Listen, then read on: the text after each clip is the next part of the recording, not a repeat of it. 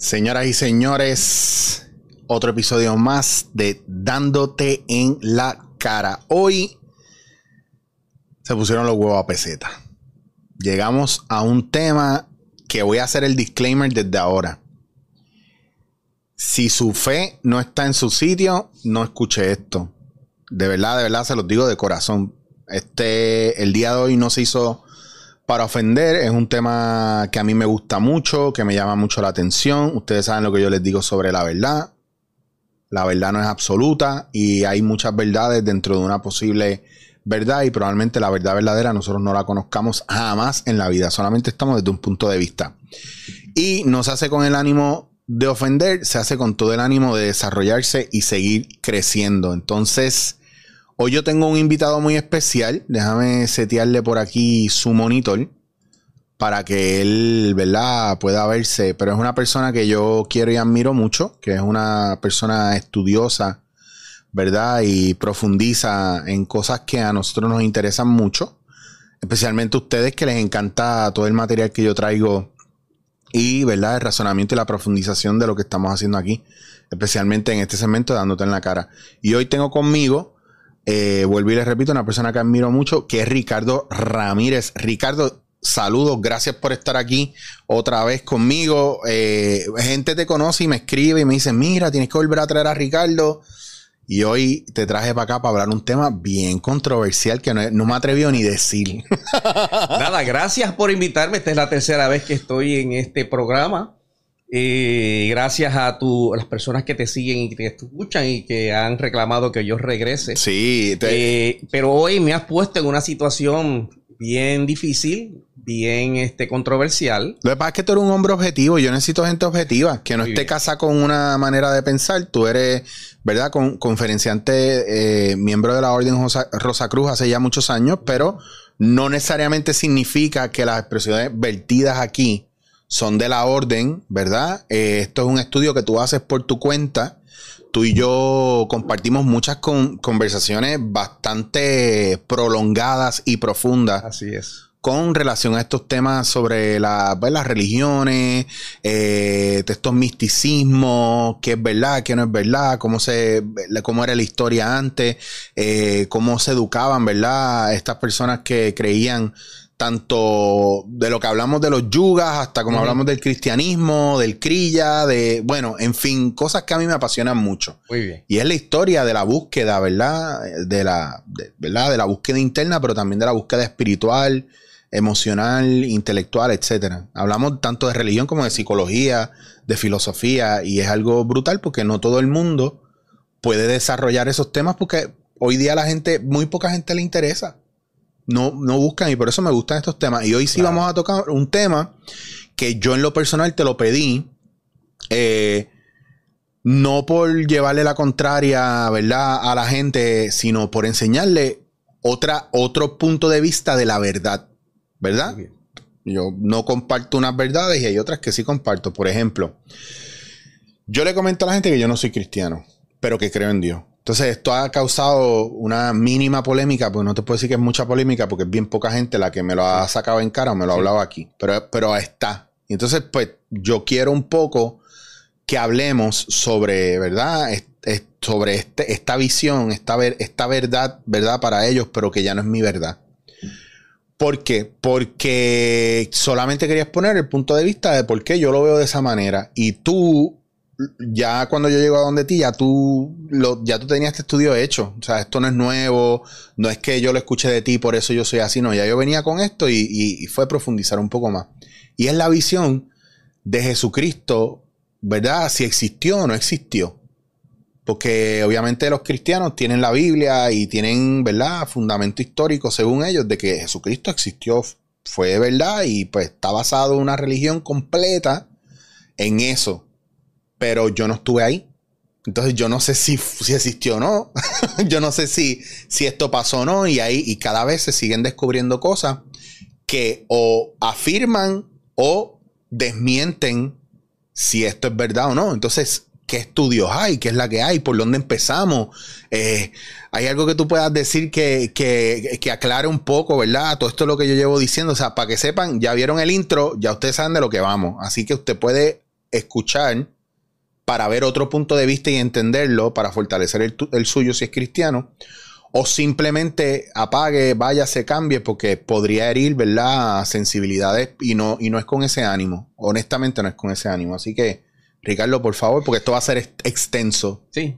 Eh, eh, quiero aclarar que esta, esto que vamos a hablar forma parte de un ciclo de conferencias que yo he dado por ya bastantes años, que se divide en dos conferencias. Uno se titula Jesús entre la historia y el mito y el otro se, titula El cristianismo gnóstico. llevo más de 10 años. Tengo que aclarar que el, resultado de, esta, de estas charlas, de estas conferencias, es, producto de mi trabajo personal, de mi opinión personal, que no representan la opinión o las posturas oficiales de ninguna organización y mucho menos de la Orden Rosacruz, a pesar de que voy a utilizar textos escritos por los Rosacruces acerca de la vida de Jesús, que me van a servir, servir como fundamento junto a muchos otros escritos que hay acerca de este tema.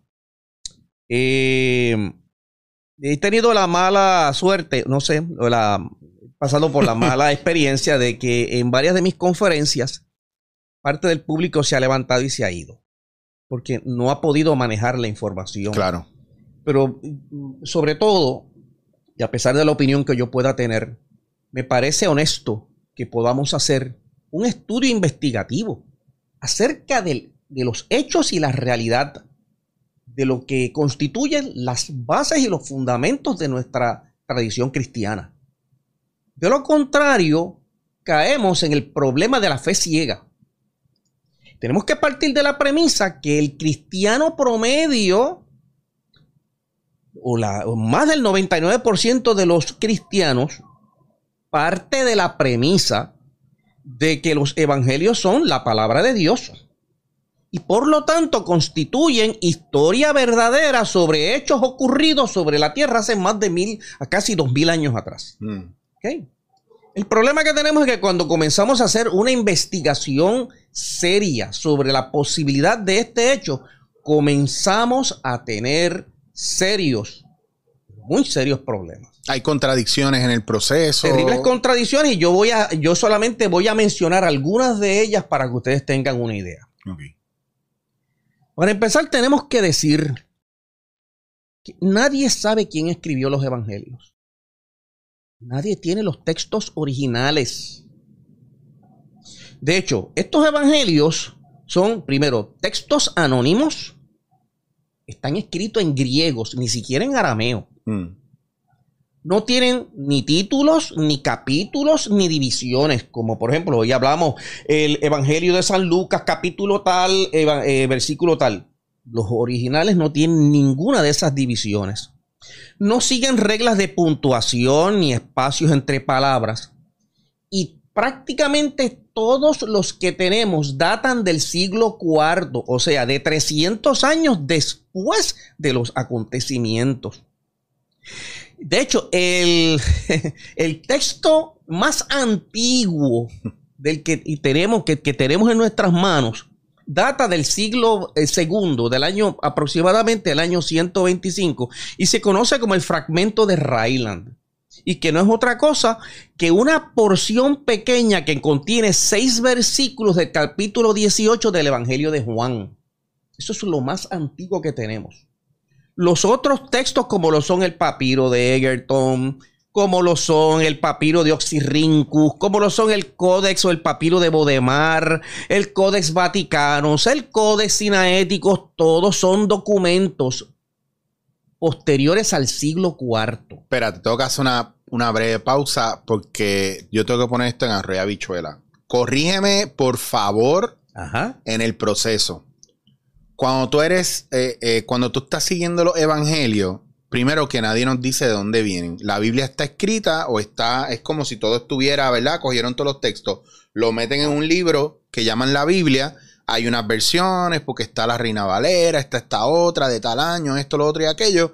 Y eso es, ¿verdad? Prácticamente el compendio la guía cristiana. Como, ¿verdad? Como. Claro. Y según qué, ¿verdad? Este qué grupo dentro del cristianismo, ya sea católico, ya sea pentecostal, adventista, whatever, tú sabes, ahí no hay mucha variación, pero sí hay unas cosas que cambian. Pero tú me estás hablando de, de, de, de Codex Vaticanus, esto, lo otro. ¿Qué es esto? Porque es que a nosotros nunca nos enseñan esto. Nadie nos dice que es de dónde.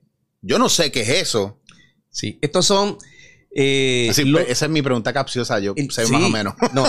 El problema que tenemos con esos códices es que son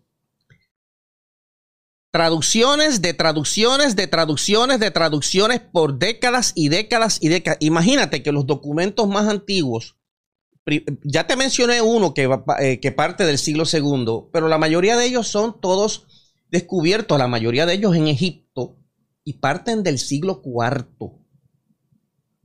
Eh, con las, con las eh, particulares que ya te describí que son anónimos, que no tienen reglas de puntuación, que no tienen divisiones ningunas. Mm. El problema que esto trae es que cuando tú tratas de hacer una traducción de otra traducción, de otra traducción, de otra traducción, ¿qué es lo que sucede?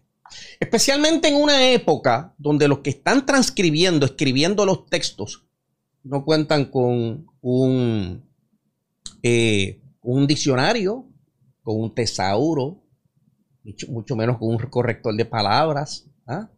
Por lo tanto, están haciendo una están haciendo un escrito de lo que están escuchando. Y que cuando eso pasa de boca en boca, de boca en boca, es imposible evitar que esos textos sean cambiados, modificados de acuerdo al escriba que esté, que esté eh, eh, haciendo el escrito. Espérate, pues me está dando un mareo aquí. Espérate, espérate, Entonces tú me estás diciendo a mí que si yo cojo uno de los originales y lo paso por, por Google Translate ahora mismo, podría ni siquiera decir lo mismo que lleva tantos años diciendo el mismo libro. Absolutamente. De hecho, te voy a, te voy ahorita a hablar sobre el resultado de la investigación sobre esto. Ok. Eh, eso plantea serios problemas. De hecho, cuando tú miras el Codex Vaticanus y el códex, eh, eh, eh, alguno de estos códices, vas a notar que en los márgenes están escritos muchas de las críticas que hacían escribas sobre otros escribas porque cambiaron una palabra o una oración o añadieron tal cosa o eliminaron tal cosa. O sea, que estos textos históricamente han sido editados, interpretados, reinterpretados, incluso se han añadido eh, textos adicionales que no estaban en los documentos originales siglos después que estos aparecieron. Por lo tanto, si esto fuera la palabra de Dios o historia verdadera, nos encontramos con un grave problema. Porque eh, lo, Obviamente, y lo, que, y, lo, y lo que emana de esto es que estos textos han sido profundamente editados a través de la historia. Segundo, muchos de ellos fueron escritos dentro de un contexto histórico muy difícil. Hay que entender que estas primeras comunidades cristianas estaban bajo, estaban bajo el ojo avisor de las autoridades romanas y de otras comunidades no cristianas que los tenían bajo gran sospecha y bajo gran presión y es posible que hayan sido editados y añadidos asuntos que no tenían nada que ver con los acontecimientos ocurridos en la Palestina en el siglo I. Así que ya de entrada tenemos un grave problema acerca del origen, eh, las traducciones y las ediciones. O sea que la veracidad del texto, según lo conocemos ahora mismo, podría estar comprometido por interpretación. Eso es así. Dependiendo contexto histórico, ¿verdad? La situación cultural en ese momento, entre ellas persecución. Claro. ¿Verdad? y,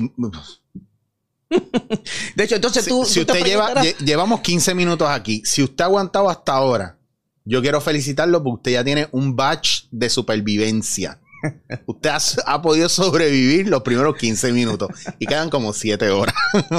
Seguimos. Pero entonces tú te preguntarás, pero ¿y dónde salen los, nombres de los evangelistas? Bueno, la primera referencia a uno de los discípulos de Jesús aparece en el siglo II y es nombrado por Papias, que era obispo de Gera. ¿Ok? Y es la primera personalidad en asignar al, autor del Evangelio que se conoce como el Evangelio de Mateo, que es uno de los que habla sobre la natalidad, la natalidad de Jesús. ¿Ok? Fuera de eso, no es sino hasta la era de Iraneo de Lyons, más o menos para el año 180, donde se nombran los cuatro evangelistas, ¿ok? Este, y entre ellos se mencionan los nombres, por ejemplo, el, eh, a Marcos, que se identifica con el símbolo del león, mm. Mateo, que se identifica con el signo del hombre, Lucas, que se identifica con el símbolo del toro, y Juan, que se identifica con el signo del águila. Estos símbolos eh, son una marca de, ellos como para, es como un, una, un signature de ellos, un trademark o que esto, estos, esta simbología, ¿de dónde viene? Son creados por Iraneo de Lyons mm. y él no habla en ningún momento de cuál es la fuente de su eh, información. De hecho, cuando se le pregunta por qué esos nombres, él simplemente alega. Son solo cuatro los evangelistas, de la misma manera que hay cuatro direcciones del espacio y cuatro vientos terrestres. Nada más. Si, es toda la referencia. si es ahora y usted no está profundizando, imagínese con esta información. Escuchen bien porque si hay una, bueno, Ricardo, no porque esté aquí, pero si hay una persona en la que yo confío y me encanta hablar es contigo porque todo lo que tú sabes ha sido de estudio. Yo, yo, yo no, no quiero chaval mucho con la cámara, pero yo necesito que ustedes vean de aquí. Yo, déjame enseñarle cómo tú vienes preparado. Miren la. O sea, él se trajo sus libros, ¿verdad? Para mostrarnos para de cosas. Está con su computadora ahí. Y no. Y es una persona que cuando tú llegas a la casa, usted, para sentarse con él, tiene que pasar por entre por, el, por la esquinita de, de un librero. De, de, tiene como 20 pisos y, son tres libreros juntos y todo es en esa línea también mucho de la espiritualidad, de la historia, de la ciencia. a ti te gusta esto y tú profundizas. Esto no es tú inventando en tu viaje. No, no, no, no. Esto no es Wikipedia. Estos son años de estudio y de búsqueda. Muchos años. Por, eso es que yo me atrevo a sentarme contigo a hablar de esto con el mayor respeto posible, porque tú eres una persona súper objetiva. Y tú tienes tus creencias y aún así, tú estás bien seguro de, lo que tú sabes y de lo tuyo, basado en ese proceso. Así que por favor, continúa. Trataré de no interrumpirte más. Mira, entonces ahora vamos a hablar un poco sobre los errores, inconsistencias y contradicciones que existen en esos evangelios. Marcos y Lucas presentan serias contradicciones entre la línea de descendencia familiar de Jesús del rey David. El Evangelio de Marcos no presenta ninguna genealogía, no habla de Belén, tampoco de ningún nacimiento virginal.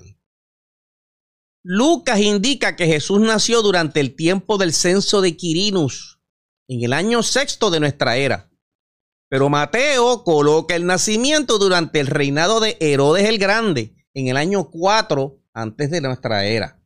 Eso haría que eh, eh, rompería el récord del embarazo más largo de la historia porque hay una diferencia de 10 años entre ambas versiones.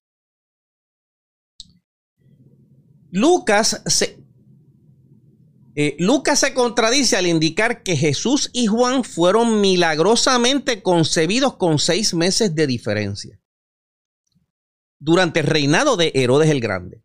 Pero nos muestra a María en estado de gestación durante el censo de Quirinus que ocurre 10 años después. Wow. Marcos nos muestra a Jesús predicando solamente en Galilea y no en Judea. Pero Juan nos muestra a Jesús predicando principalmente en Judea. Recuerda que la Palestina estaba eh, dividida en dos regiones. Judea, donde imperaba la religión judía, y Galilea, que se traduce como la tierra de los herejes, que estaba habitada principalmente por gentiles y practicantes de las religiones mistéricas de Grecia y Roma. Entonces, grandes divisiones. entonces ya estamos viendo algo que está, ¿verdad? Que es, que es manipulado por el contexto histórico ¿verdad? Y territorial. Qué, eh, qué interesante que Jesús nace en Belén de Galilea, que es la tierra de los herejes. No en Judea. Saben que no estoy usando los soniditos para hacer esto lo más serio posible, pero por aquí va un chan chan bien brutal, ¿verdad? Lo saben. Bueno, Mateo y Marcos indican que Jesús fue juzgado y condenado por el Sanedrín. Lucas indica que solo fue juzgado pero no condenado. Y Juan no indica que Jesús haya aparecido ante el Sanedrín. De hecho, todo el argumento del Sanedrín y la aparición de Jesús ante el Sanedrín ha sido eh, juzgado por las autoridades religiosas judaicas como una imposibilidad histórica. Eh, ¿Qué vendría siendo el Sanedrín? El Sanedrín era la jerarquía eh, religiosa de la religión judía con base en Jerusalén. Ok. ¿Ok? Eh, de hecho, es interesante y se ha argumentado que todo ese relato que se hace en los evangelios de que Jesús es llevado al Sanedrín y después llevado a, Poncio Pilatos para ser entonces condenado al, al martirio de la crucifixión, es una imposibilidad histórica. Y de hecho contradice los textos históricos de la época. Eh, y de hecho, y, y, por esa, y por ese argumento del juicio por el Sanedrín, y por el resultado de ese juicio, se ha perseguido a la comunidad judía históricamente a través de los últimos 1700 años. Es interesante notar que, eh, que es muy probable que debido a las circunstancias políticas y religiosas que existían alrededor de las primeras comunidades cristianas, este argumento haya sido utilizado por esos escribas para alejar la atención de las autoridades y poner la culpa de todos estos hechos en manos de la jerarquía religiosa judía y no en manos de los romanos. Sin embargo, cuando vamos a los textos históricos, encontramos una realidad muy distinta. En estos evangelios se hace ver que Poncio Pilato se lava las manos y trata de, entrar en un razonamiento con el pueblo judío, porque le dije, en, esos textos aparece Poncio Pilato diciendo que él no encuentra ninguna culpabilidad en este hombre. Y si coges el Evangelio de Juan, hay un largo argumento entre Poncio Pilato y Jesús, un argumento filosófico centrado alrededor del tema de qué es la verdad. Oh, veritas, le pregunta Poncio Pilatos. En otro, como en el Evangelio de Mateo, aparece hasta la esposa de Poncio Pilato tratando de intervenir para evitar que Pilato condene a, lo que ella considera que es un hombre santo. Cuando vamos a los textos históricos, y vemos cómo Filo Alexandrinus, uno de los historiadores contemporáneos del primer, siglo I, intercede ante el emperador en Roma para que se, se deponga a Poncio Pilato como gobernador de la Palestina, basado en tres criterios. Primero, indica eh, Filo en su argumento al emperador que Poncio Pilato pone en peligro la paz en la región por dos razones. Primero, porque continuamente incitaba a la jerarquía religiosa judaica para que adorara a los dioses romanos, lo cual enfurecía a estas personas y era, y era, y era motivo de grandes tensiones que podían degenerar en conflictos en la población general. Y segundo, porque era costumbre de Poncio Pilato mandar a crucificar a todo aquel que se sospechara que fuera un, autoproclamado Mesías, sin tener que pasar por el Sanedrín. Tan es así que el emperador romano ordena la destitución de Poncio Pilatos basado en estos cargos. O sea, que Poncio Pilato para nada era el intelectual que se enfrascaba en una discusión con Jesús y trataba de, convencer al populacho para que lo liberaran porque él no encontraba ninguna culpa. No, señor. Poncio Pilato fue un tirano sanguinario que fue posiblemente el provocador de los disturbios más grandes en, en la región de toda la Palestina. Pero entonces ya estamos hablando a nivel de, si pudiéramos ponerlo en un contexto histórico más cercano, en plan dictadura y, todo esto que está haciendo alrededor es como, como si hubiera habido, ¿verdad? Qué sé yo, hasta grupos de oposición, guerrilla o gente que iba en contra de, la dictadura del gobierno. Si recuerda que todos estos acontecimientos degeneran en la gran guerra entre los judíos y los rumanos que ocurre alrededor del año 60 y que provoca la destrucción de Jerusalén y del templo de, eh, el templo de Jerusalén. ¿Ok? A eso nivel. De hecho, cuando tú miras los textos de Josephus Judaius, que es otro de los historiadores del siglo I, él acusa a los proclamados Mesías como los causantes de la tragedia que vive el pueblo judío y que provocan la destrucción del templo. Así de, así de tensas eran las tensiones. Y, vemos en la historia los movimientos de los celotes eh, dentro de la tradición judaica, tratando, eran movimientos de liberación, tratando de liberarse del yugo y la tiranía que ejercía Roma sobre, eh, sobre eh, su vida diaria. Pero entonces a nivel mesaico en esa época, eh, Jesús entonces no era necesariamente el único proclamado como un Mesías. No, eso era costumbre de los autoproclamados Mesías que continuamente surgían dentro de la vida pública de ese pueblo. Sí, es como yo decir ahora, eh, toda esta gente que se auto, autoproclama, ¿verdad? Libertadores o la gente que está hablando por Dios. Eh, o pastores que, no pastores solamente, gente dentro de religiones, incluso eh, hasta podría ser un poco lo que pasó con Osho en algún momento y con otros, ¿verdad? Pensadores de diferentes tipos de visiones religiosas o espirituales que se proclaman ellos mismos como yogis, gurú, o, y de repente ves un esquema alrededor o empiezan a verse cosas que no son tan santas del todo. Exactamente, eso es así. Claro, que esto no es una cuestión, no es una cuestión de uno, ¿verdad? Tirarle los paños sucios al cristianismo, sino estamos viendo ese punto, pero dentro de otras gamas espirituales o religiosas, está pasando o ha pasado, o sea, eh, los famosos falsos profetas. Exactamente. Eh, y obviamente entonces podemos entender que el contexto en el que se escribe ese argumento del juicio de Jesús ante el Sanedrín y luego ante Poncio Pilatos, es posible que sea una, se haya añadido, producto de la imaginación de los que estaban escribiendo estos textos, para tratar de desviar la atención de las autoridades eh, romanas sobre ellos. Recordemos que las primeras comunidades cristianas que surgen en el imperio romano eran comunidades carismáticas. Eran, comunidades donde cada miembro que formaba parte de esa comunidad recibía eh, un, un regalo especial, un carisma. Y que como resultado de ese carisma no había una centralización de poder ninguno que... Eh, que seguían unos textos en particular, no, eh, eh, eh, no seguían una jerarquía eclesiástica ninguna, pero que estaban siendo hostigados continuamente. De hecho, eso progresa hasta el punto de, de provocar el martirio de muchos de muchos de los cristianos y posiblemente fue un intento de estos escribas de, no, no, no, la culpa no la tiene Roma, no, no, no, no, la culpa no la tuvo Poncio Pilato, la tuvieron los miembros de Sanedrín, que fueron los que condenaron a Jesús.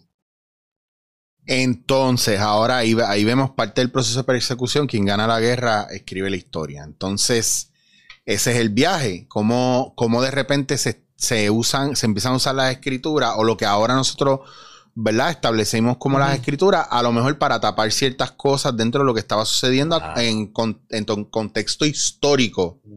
Como si. Voy a, decir, voy a decir una cosa que podría ser un poco alcorosa aquí. Nosotros sabemos lo que pasó con Hitler y los nazis, pero quien reescribe la historia a partir de ahí, ¿verdad? Es, Estados Unidos prácticamente y, y Europa, una vez derrocado Hitler pero terminan trayéndose gente de los mismos nazis a trabajar directamente con ellos. ¿Y qué dice que los nazis no terminaron ganando la guerra con ese objetivo? ¿Me entiendes? De hecho, Pero esos son otros 20 pesos. Sí, y hablando de Adolfo Hitler y en relación a las, a las persecuciones históricas que sufren los judíos, especialmente en Europa, recordamos, recordemos que Adolfo Hitler se autoproclama a sí mismo como un soldado de Cristo, dispuesto a vengar la muerte de nuestro Señor Jesucristo por ese pueblo. A ese extremo llegar, han llegado las interpretaciones de que la culpa no la tuvo Roma, sino que la tuvieron las autoridades eclesiásticas. Yo, yo te voy a ser bien honesto y yo le pregunto si a los compañeros cristianos, ¿verdad? Eh, están a favor de Hitler, algunos de ellos, porque si Hitler, ¿verdad? Peleó en favor, incluso en el, en el proceso también de las cruzadas o en el proceso de colonización, eh, eh, la gran mayoría de esas cosas o todo se hizo en nombre de Cristo. Entonces, que yo hablo esto, ¿verdad? Con una persona que es cristiana, normal, o una persona que está en alguna religión cristiana o dentro del cristianismo. Y ojo, volvemos, no es una cuestión de ataque, es una cuestión de vamos a estudiar con sensatez el comportamiento dentro de todo esto para ver dónde está la congruencia o incongruencia. Yo tratando de ser objetivo, cómo me puedo afiliar a ideales que apoyan o que otra gente ha tomado como un ideal cuando ya todo esto se ha vuelto arcaico y ya, y ya muchas de estas cosas se están contradiciendo.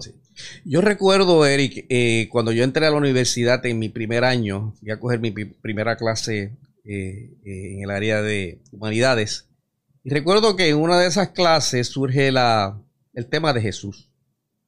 Y alguien dentro de los grupos de estudiantes le reclama al profesor que él no creía en Jesús. Él se queda pensando y de momento dice, mire, yo pienso que Jesús existió. El problema que yo tengo es que en su nombre se han cometido algunos de los más grandes crímenes que recuerde la humanidad. Bueno, pero vamos a seguir con las inconsistencias y los errores de los evangelios. Ojo, yo siempre he dicho, el problema no es Dios, son sus seguidores. Claro. Entonces, eh, esto no es una cuestión, porque aquí también llega un punto de no es necesariamente si Jesús existió o no. Aquí el viaje es, según el contexto histórico, quién fue realmente Jesús. ¿Me entiendes? Porque el viaje no es que tú existas o no existas, es realmente tú eres así o alguien me está diciendo que tú eres así. Es como cuando alguien habla de ti pero no te conocen. Entonces, ¿qué referencia yo tengo de ti si los que me hablan de ti te ven, todos los, todos los que conozco te ven de una manera diferente? Exacto. seguimos. Sí, ahí vamos a tratar de llegar a ver quién fue realmente Jesús. Si usted ya lleva media hora con nosotros y, lo y usted está aquí todavía, vamos bien. Dale. Muy bien, bueno. Recordemos, en los evangelios se indica que Jesús murió en la cruz. Pero en los hechos de los apóstoles se indica que Jesús fue colgado de un árbol. Buah, esa es nueva. Esa es nueva.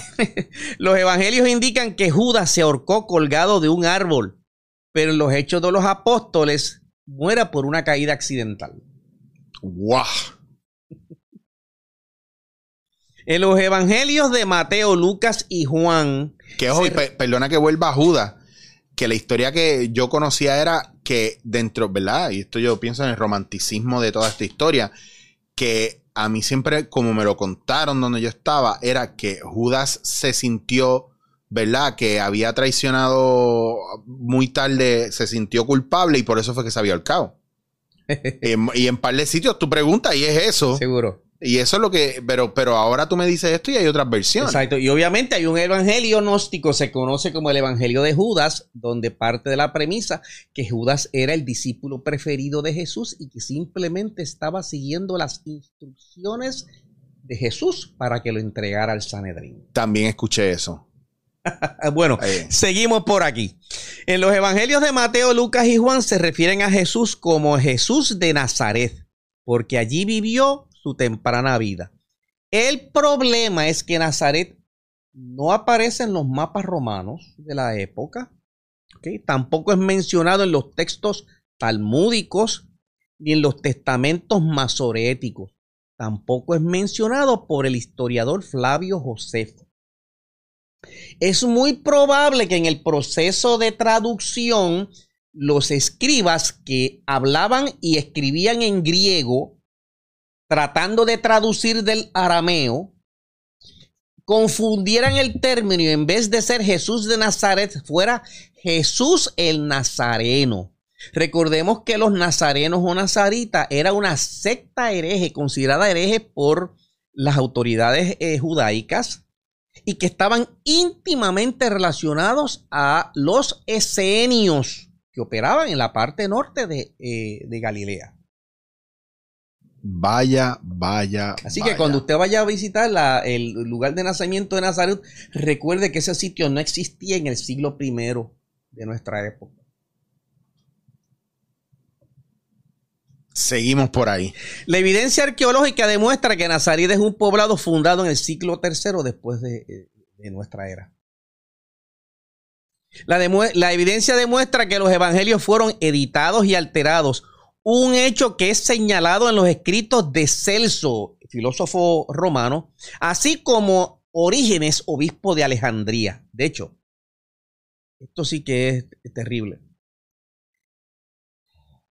Hay un estudio llevado a cabo por el director de teología del departamento, de- del director del departamento de teología del Trinity College. Su nombre es Bart Ehrman. Y escribió un libro muy interesante titulado Misquoting Jesus. ¿Qué? Miren lo que declara después de analizar extensamente los textos eh, eh, cristianos. Que by the way, para los que no entienden lo que es misquoting, es como cuando alguien dice algo y usted lo saca de contexto. citando, de- eh, citando citando erróneamente. Mire lo que concluye. Debo enfatizar que no es mera especulación el afirmar que las palabras escritas en el Nuevo Testamento fueron cambiadas y editadas en el proceso de múltiples copias a lo largo de los siglos. Sabemos que fueron cambiadas y que podemos comparar unas 5.400 copias de los textos bíblicos unas con las otras. Lo que es sorprendente es que cuando comparamos unas copias con otras, ninguna es igual a la otra en su fraseología. Nadie sabe con certeza el número de cambios entre los manuscritos. Algunas de las autoridades ponen el número en 200.000 y otras en 300.000 cambios. Quizás una simple analogía para expresar estas cifras en términos comparativos sería que existen más diferencias entre los manuscritos que el contenido total de las palabras en el Nuevo Testamento.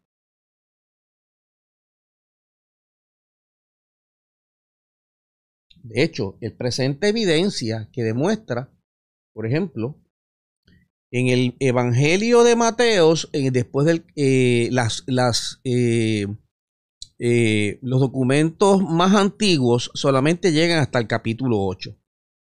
Del capítulo 9 en adelante aparecen mucho después del siglo V.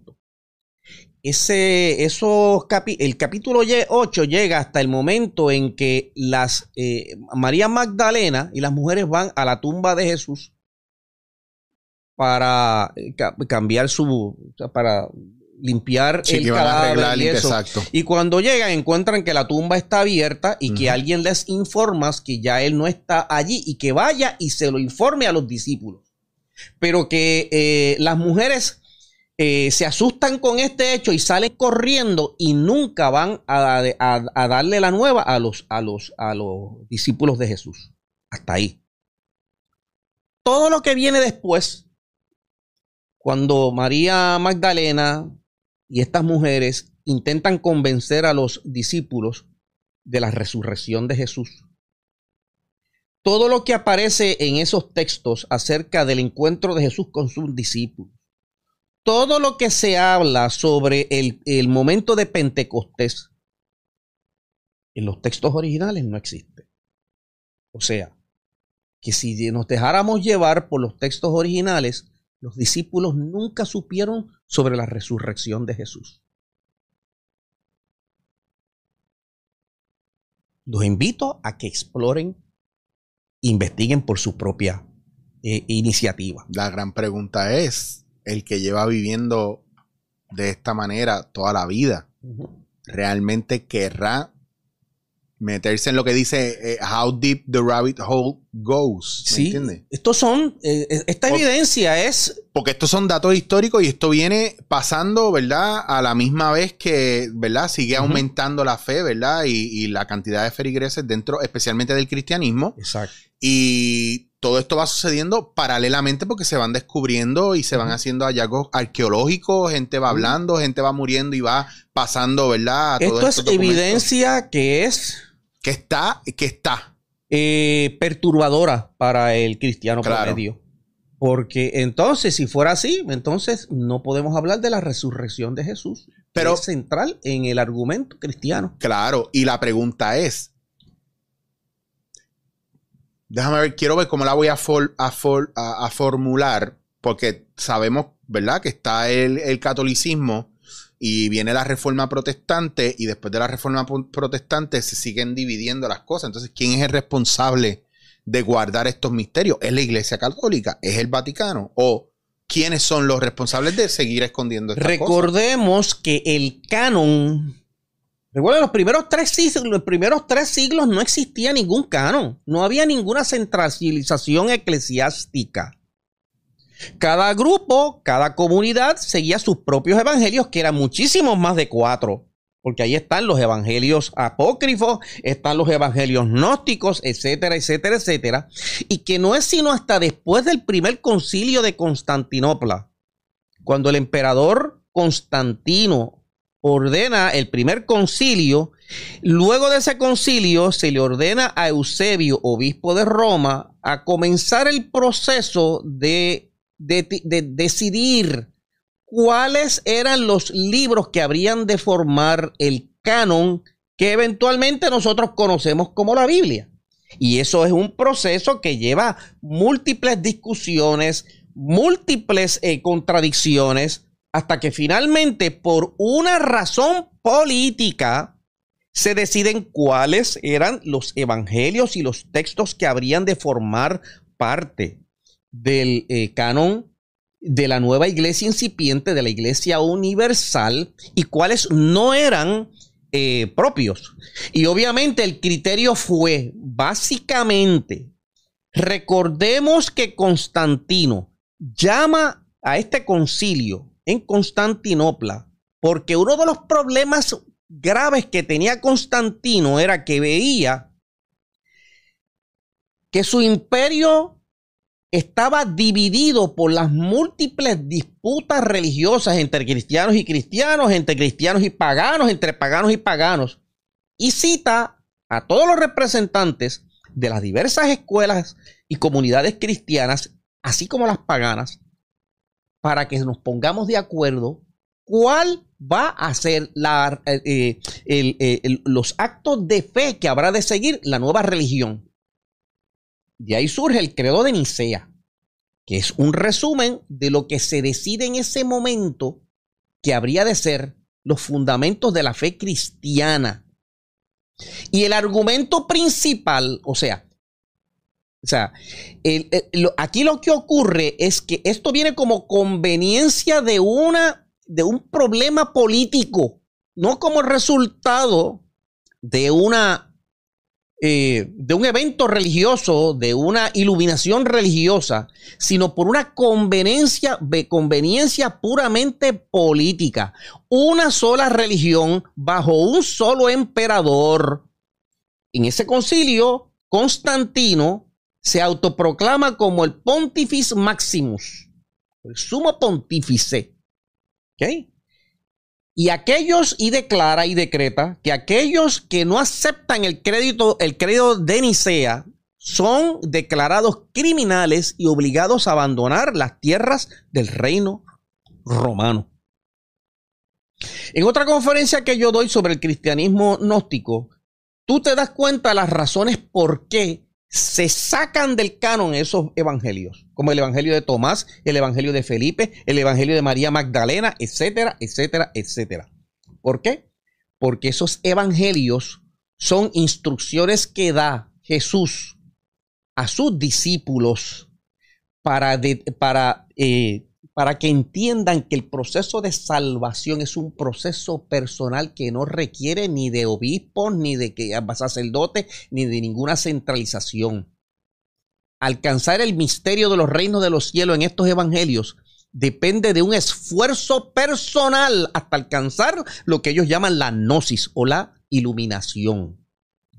Así que eso es una postura que es 180 grados distinta a la que asume entonces la Iglesia Universal, donde indica que no hay salvación fuera de la Iglesia, que hay que seguir los dictados de los sacerdotes, de los obispos en la Iglesia y que solamente a, través de la práctica de los, sacramentos puede usted ser salvado.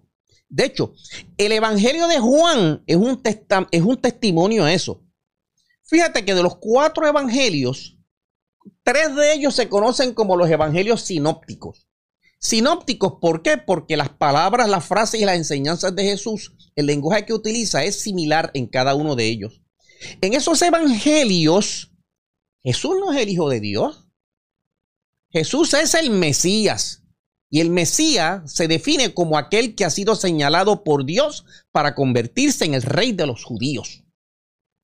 Pero en el Evangelio de, Juan, que es escrito en el siglo, en el siglo segundo, aparece Jesús como el Hijo de Dios, el unigénito Hijo de Dios. De hecho, el Evangelio arranca diciendo, y porque Dios tanto al mundo amó, que a su único Hijo Dios, para que a todo aquel que crea en Él no se pierda, mas tenga vida eterna.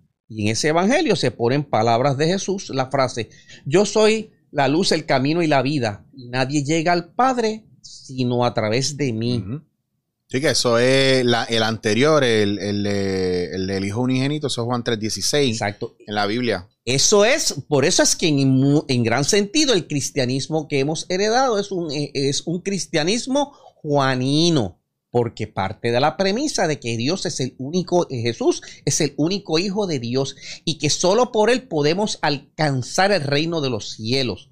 Lo cual no es una postura que es original al cristianismo, porque parte de las bases del mitraísmo.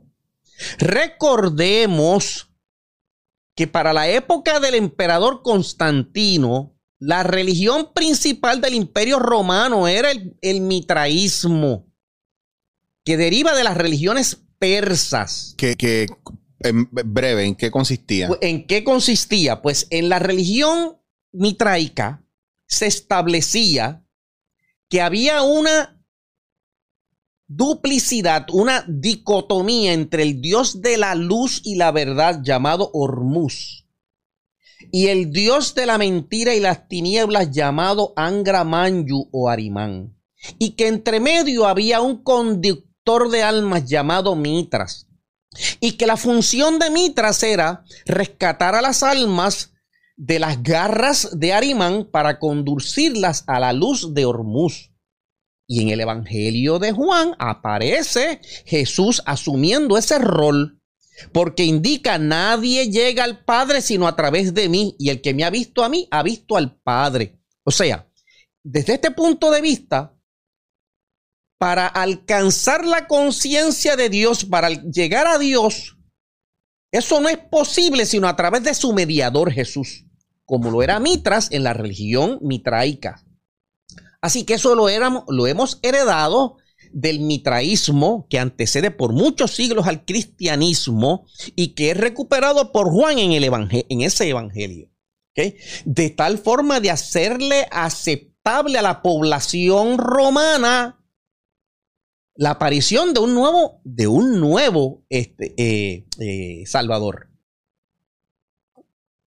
Tú ves cómo entonces la política se entremezcla con, los asuntos de la espiritualidad. Yo te voy a ser bien honesto, Ricardo. Yo creo que ya mismo yo te voy a pedir una pausa para tomarnos un vasito de agua, otro café y retomar esto, porque esto... Y deja que hablemos sobre los aspectos mitológicos del relato de Jesús. Espérate, espérate, pero nos vamos a hacer algo. Yo voy a cortar esto aquí ahora para el público. Y yo voy a cerrar aquí ahora que tenemos los 50 minutos hardcoreosos para que usted... Respire. Respire, repase, vuelva a ver. Nosotros vamos a volver porque yo estoy parando aquí, pero es para que Ricardo y yo nos demos un vaso de agua, café, vayamos al baño, volvamos, porque nos vamos a sentar a grabar la segunda parte de esto automáticamente. ¿Hay algo más que tú quieras añadir dentro de esta misma ventana que yo sé que tienes que tienes mucho, pero yo sé que a la hora yo tengo que pararle a esta gente porque necesitan cogerse un break. Sí, yo pienso que hasta aquí hay muchísimas más contradicciones. Eh, claro. Pero no vale, la, no vale la pena seguir abundando sobre ellas porque es seguir lloviendo sobre mojado y quisiera entonces pasar a los aspectos mitológicos del relato de Jesús según aparece en esos evangelios. Mira, pues vamos a hacer algo. Ricardo, gracias por esta primera parte. Yo todavía no sé ni cómo la voy a nombrar porque esto está, es, denso, ¿verdad? Y vuelvo y repito, y, me, y necesito recalcarlo no por mí, sino porque yo quiero que ustedes entiendan que una de las cosas que a mí más me gusta es traer diferentes puntos de vista para que cuando usted hable y usted se exprese y usted defienda sus puntos, usted conozca también qué es lo que usted tiene jugándole en contra a su punto de vista, ¿verdad? Porque es bien importante que si usted va a defender un punto, usted conozca no solamente el punto que usted defiende, usted tiene que usted tiene que conocer la oposición, que es una cosa bien importante dentro de lo que estamos hablando. Vea el contexto histórico versus el contexto espiritual, salga de duda, vuelvo y le repito, yo creo en Dios, pero a lo mejor no creo en lo que usted cree. Y esto es, en, en, todo caso, para nosotros seguir desarrollando y expandiendo. A mí me encantan estos temas. Ricardo, gracias. Te voy a hacer otro cafecito ahora. Muy bien. Y yo a ustedes los veo pronto en la segunda parte porque Ricardo y yo la vamos a grabar ahora. Eso es lo que hay. Así que, Ricardo, nuevamente, muchas gracias por estar aquí conmigo. Volvemos ya mismo. Esto fue dándote la cara. Ustedes no se pierdan que venimos con la segunda parte pronto.